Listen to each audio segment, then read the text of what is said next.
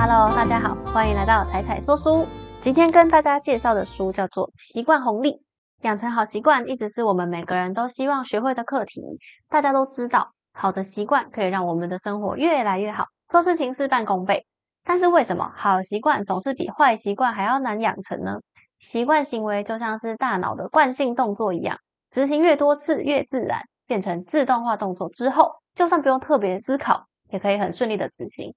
就像早上起床的第一个动作总是拿起手机，上完厕所会自动洗手一样，就算不用特别想，你也会自己去做这件事情。这是因为大脑的资源有限，如果做每件事之前都要仔细思考，哎，我待会要干嘛？这样大脑很快就会忙晕啦。所以习惯行为是大脑为了节省能量而衍生出来的自动化机制，就像在《松绑你的焦虑习惯》这一本书里面探讨的习惯回圈一样，习惯是由奖励驱动的一连串行为。包括最前面的触发点，你执行的行为，最后都是你得到的奖励。只要大脑觉得做一件事情可以得到奖励，就会去把它记住，然后转化成自动化行为，以便实时获得奖励。不过这个过程存在一个 bug，大家有发现吗？对大脑来说，它的奖励通常是短期奖励，就是我现在就可以得到的奖励，只要能够满足生存条件的东西，常常都会被当成奖励。比如说糖分。不管你现在是不是需要吃这么多糖，吃糖都会有满足感。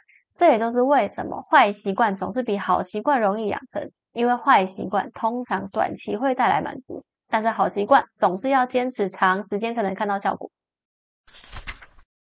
这本书的作者艾尔文是一位知识型创作家，经营 YouTube 分享自我成长、理财、生活相关的知识内容，也是做有很多本书的畅销作家哦。《习惯红利》这本书是艾尔文本人经过十多年对习惯行为的研究，并且持续观察自己的习惯对人生造成的改变。市面上已经有不少探讨习惯养成的书籍了，最有名的《原子习惯》更是在艾尔文向出版社推荐之后得到翻译成中文版的机会呢。艾尔文也为《原子习惯》撰写了中文版的序哦。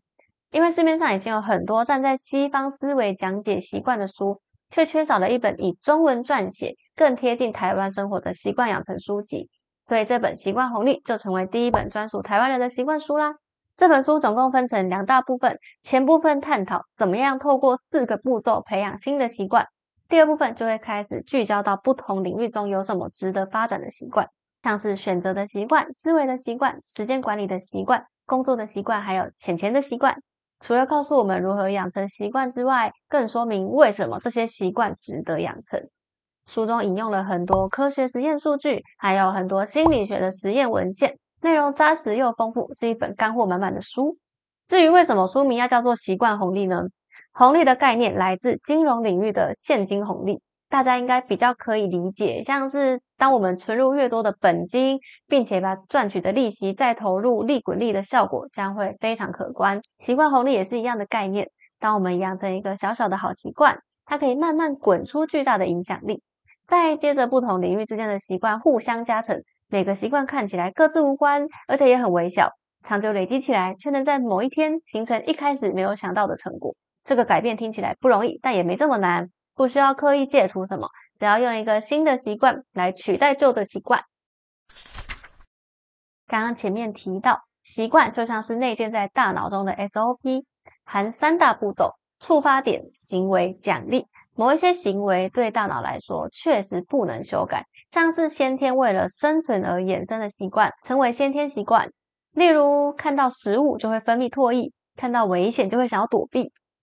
这些写在基因中的行为难以改变，但是我们生活中也有很多习惯是在这一两百年才被发展出来的。尤其是网络社会快速发展之后，很多以前人根本没有的习惯突然进入人类社会了。例如，一直查看社群软体的暗战术，长时间躺在沙发上看电视、饮食过量等等，都是属于后天习惯。这些后天习惯跟先天习惯不一定这么容易区分，但它确实是可以改变的。而且好消息是，我们不需要靠意志力来改变一个习惯哦，反而是透过训练大脑喜欢奖励的机制来给他新的习惯，养成不需要消耗意志力也能够完成事情的方法。就像在《项羽骑象人》里面提到的，我们内心存在掌管情绪、感觉、本能反应的大象，掌握自动化反应。同时也有骑象人扮演顾问的角色，有意识的思考还有计划，让我们可以着眼于长期目标，而不是眼前的诱惑。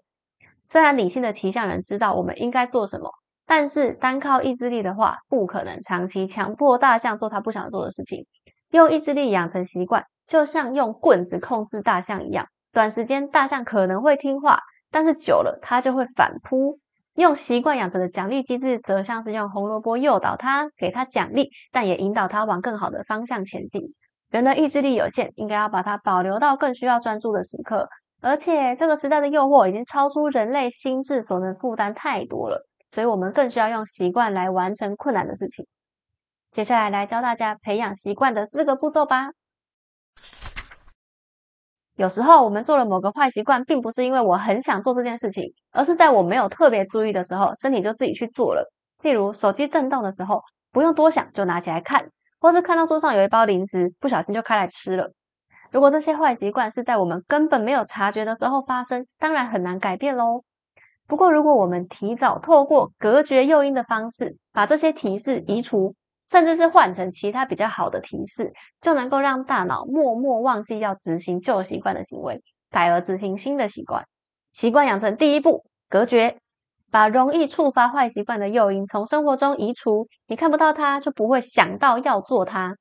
我们一定都有过一种经验，就是当你离开座位，想要去隔壁房间做某一件事情的时候，到了隔壁房间，却突然忘记我刚刚要做什么了，只好又默默走回位置上。结果一坐下来，看到荧幕中的讯息，又想起来了啊，我刚刚是要去拿纸跟笔把讯息记下来啦。这是因为大脑的注意力有限，很多时候不可能时时记得，有时候记忆力一分散，就像一个大脑的水管一样，被分散之后你就忘记了。所以就需要靠一些外在的事物来提醒你要做什么。那如果在一开始就隔绝你做这件坏习惯的可能性，等于你就不要让自己想起来要做它，会比你努力克制自己不要去做来的容易。大家可以现在就检查一下身边有没有什么坏习惯的诱因呢？赶快收起来到看不到的地方，像是把手机放到隔壁同事桌上，桌上抽屉的零食通通送给别人，或是家里的电动玩具插头跟连接线都拔掉。并且呢，把运动衣放在桌上，或是把一本书放在床头，接着再观察看看自己注意力的变化吧。第二步，引导人的行为会受到三种因素影响：动机、能力跟提示。三件事情都满足，你才会去做这件事。动机就是你有想要做这件事，你还要有能力，代表你有本事做这件事情。第三就是要有提示，你该做这件事情喽。如果想要养成一个好习惯，至少代表你想做，所以代表你有动机跟能力。但是如果不知道要做，那就没有用啦，你根本就不会想起来要做这件事情嘛。所以我们要帮自己建立提示来引导自己，我该做这件事了。提示可以是一个物品，比如说，如果你想养成阅读习惯，就是摆一本书。或是它是一个时间点，像我自己就是早上起床会固定喝一杯温开水配益生菌，或者是某一个新习惯可以跟哪一个已经养成的旧习惯绑在一起，例如在牙刷旁边放上牙线就能够养成剔牙的习惯。这些提示让你想起来你要做某一件事，才不会东想西想，最后根本就忘记了你想要养成的好习惯。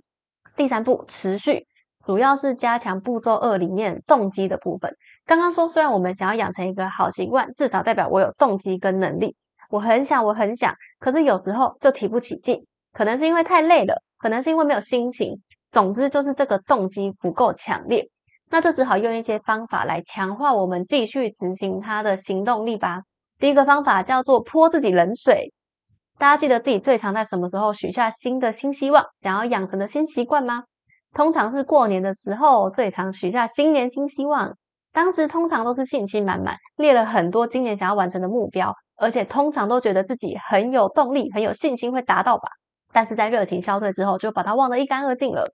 因为我们的大脑很可爱啊，当你太有自信的时候，大脑会以为自己已经完成了，或是以为很简单，把它想得太容易了，然后就对这个目标失去兴趣了，想要赶快去执行下一个目标。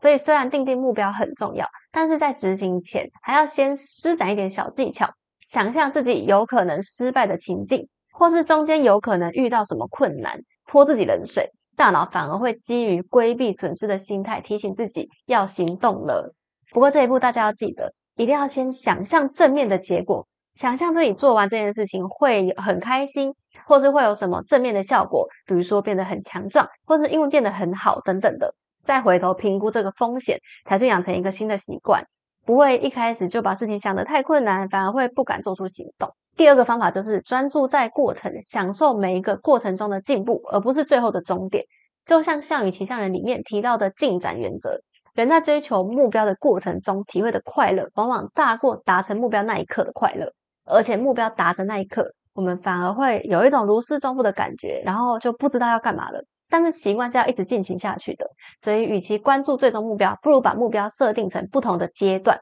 每个阶段都是过程。例如，如果你减重的目标是要达到某一个目标体重的话，在达成之后就会失去继续运动的动力。相反的，如果你在意的是运动过程中的舒畅感，然后身体健康的感觉，那你就会有动力一边执行一边享受。同时，把目标拆解成阶段性任务，也会降低行动的难度，更容易培养成习惯，也会更有动力哦。第四步，追踪。最后一步是着眼在大脑喜欢奖励的本能。因为好的习惯通常短期不见得有效，如果大脑感觉不到奖励，就会失去动力，转而去执行本来更容易得到奖励的坏习惯。所以我们要用具体的方式，让自己看到进步的幅度，让自己更有动力。成就感就是一个内心的正向奖励。好习惯得到正向奖励，坏习惯则会得到负向奖励。做越多，只会越空虚、越饥渴。但是成就感难以量化，所以可以透过具体化的方式，比如说。去记录你连续执行的几天次数，或是各种量化奖励来留下足迹，给大脑一个进步的感觉。大家可以下载一个 App，叫做 Habit Tracker，可以在上面设定你想要养成的习惯，然后在每一次完成后就打一个勾。App 会帮你统计你已经连续完成了几天的任务了。这个 App 也可以很人性化的设定你的习惯重复条件，例如只在周间进行，或是每天都要。或者是你要设定什么条件都可以，把养成习惯变成一个好玩的游戏吧。养成好习惯，除了好习惯本身之外，其实它带给你的好处远比你看到的更多哦。比如说，当我养成早睡的习惯，我隔天起床就会很有精神，我就可以更有效率的做更多的工作，就可以早点下班。下班后还有精神去运动，或是看书学习。看书跟学习又可以再增进我的能力，增进我的写作能力之类的。那我可以再尝试更多新的东西。如果要这样说的话，好习惯至少有以下三种特性。第一种，复利效应，也就是放大我们的习惯效应。当你建立一个好习惯之后，每次付出一样的能力，产生的效果就会被放大。就像跑步一样，一开始跑五分钟就气喘吁吁，不到一公里。但是随着练习的时间变久了之后，同样是五分钟，已经完全不会喘了，而且可能都超过一公里了。所以一旦养成习惯，就是尽量不要中断，有点像存钱一样，要让复利发挥效果。最好的方式就是不要打断它，而且要持续又稳定的投入，让每一次的投入都可以得到更大的效果。第二种特性叫做飞轮效应，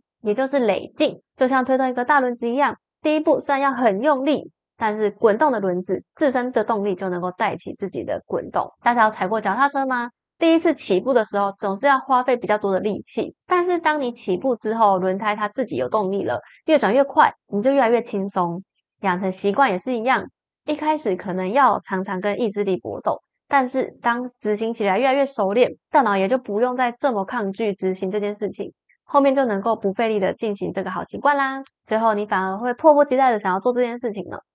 第三个效应叫做长尾效应，也就是习惯的耐受性。时代变迁很快速的时候，以前的工作技能在未来不一定会有用。比如说，以前可能有马夫，可能有接线生的工作，这些工作现在就不再需要了嘛。但是有一些好习惯，一旦养成，虽然现在看起来影响不大，却可以经得起时间的考验，未来就会变成一个可以适应世代的习惯。像是存钱的习惯、时间管理、阅读、沟通技巧等等，这些都是不管在哪一个世代，什么工作都很有价值的习惯。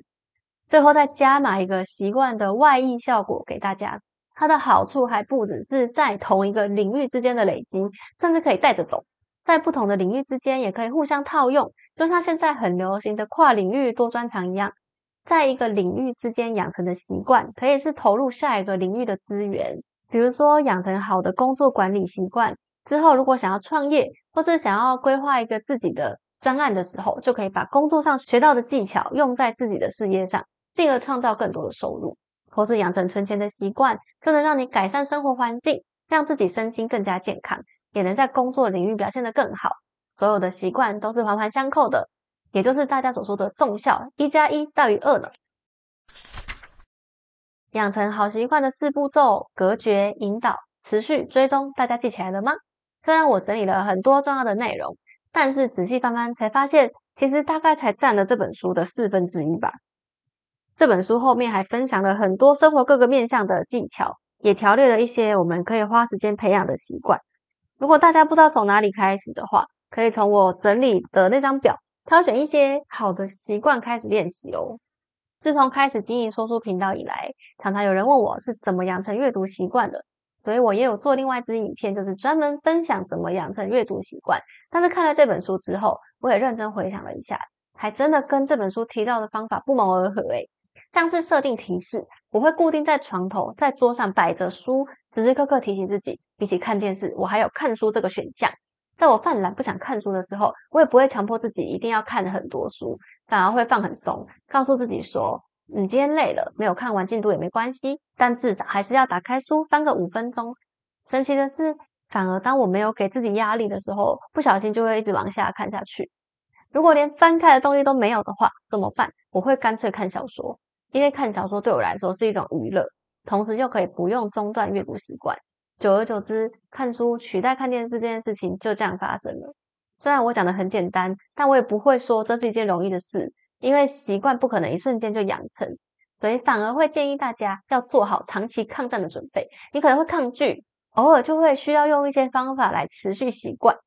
目前最有科学根据的说法是，平均要六十六天才可以养成一个习惯，简单的要十八天，困难的则需要两百五十四天。怎么看都不是短时间的事。但是就跟前面说的，先泼自己冷水一样，泼冷水是帮助大脑冷静，看清楚现实，但同时也抱着期待，因为你知道你可以成功的。养成习惯之路很长，想着要坚持两百五十四天，好困难哦。但是你只要想，我就是坚持今天，就不难吧？只要坚持一天，一天还好啊。所以我们就是专注在眼前这一天，每天都做好你自己今天能够做到的事情，一步一步走。就能够往对的方向走啦。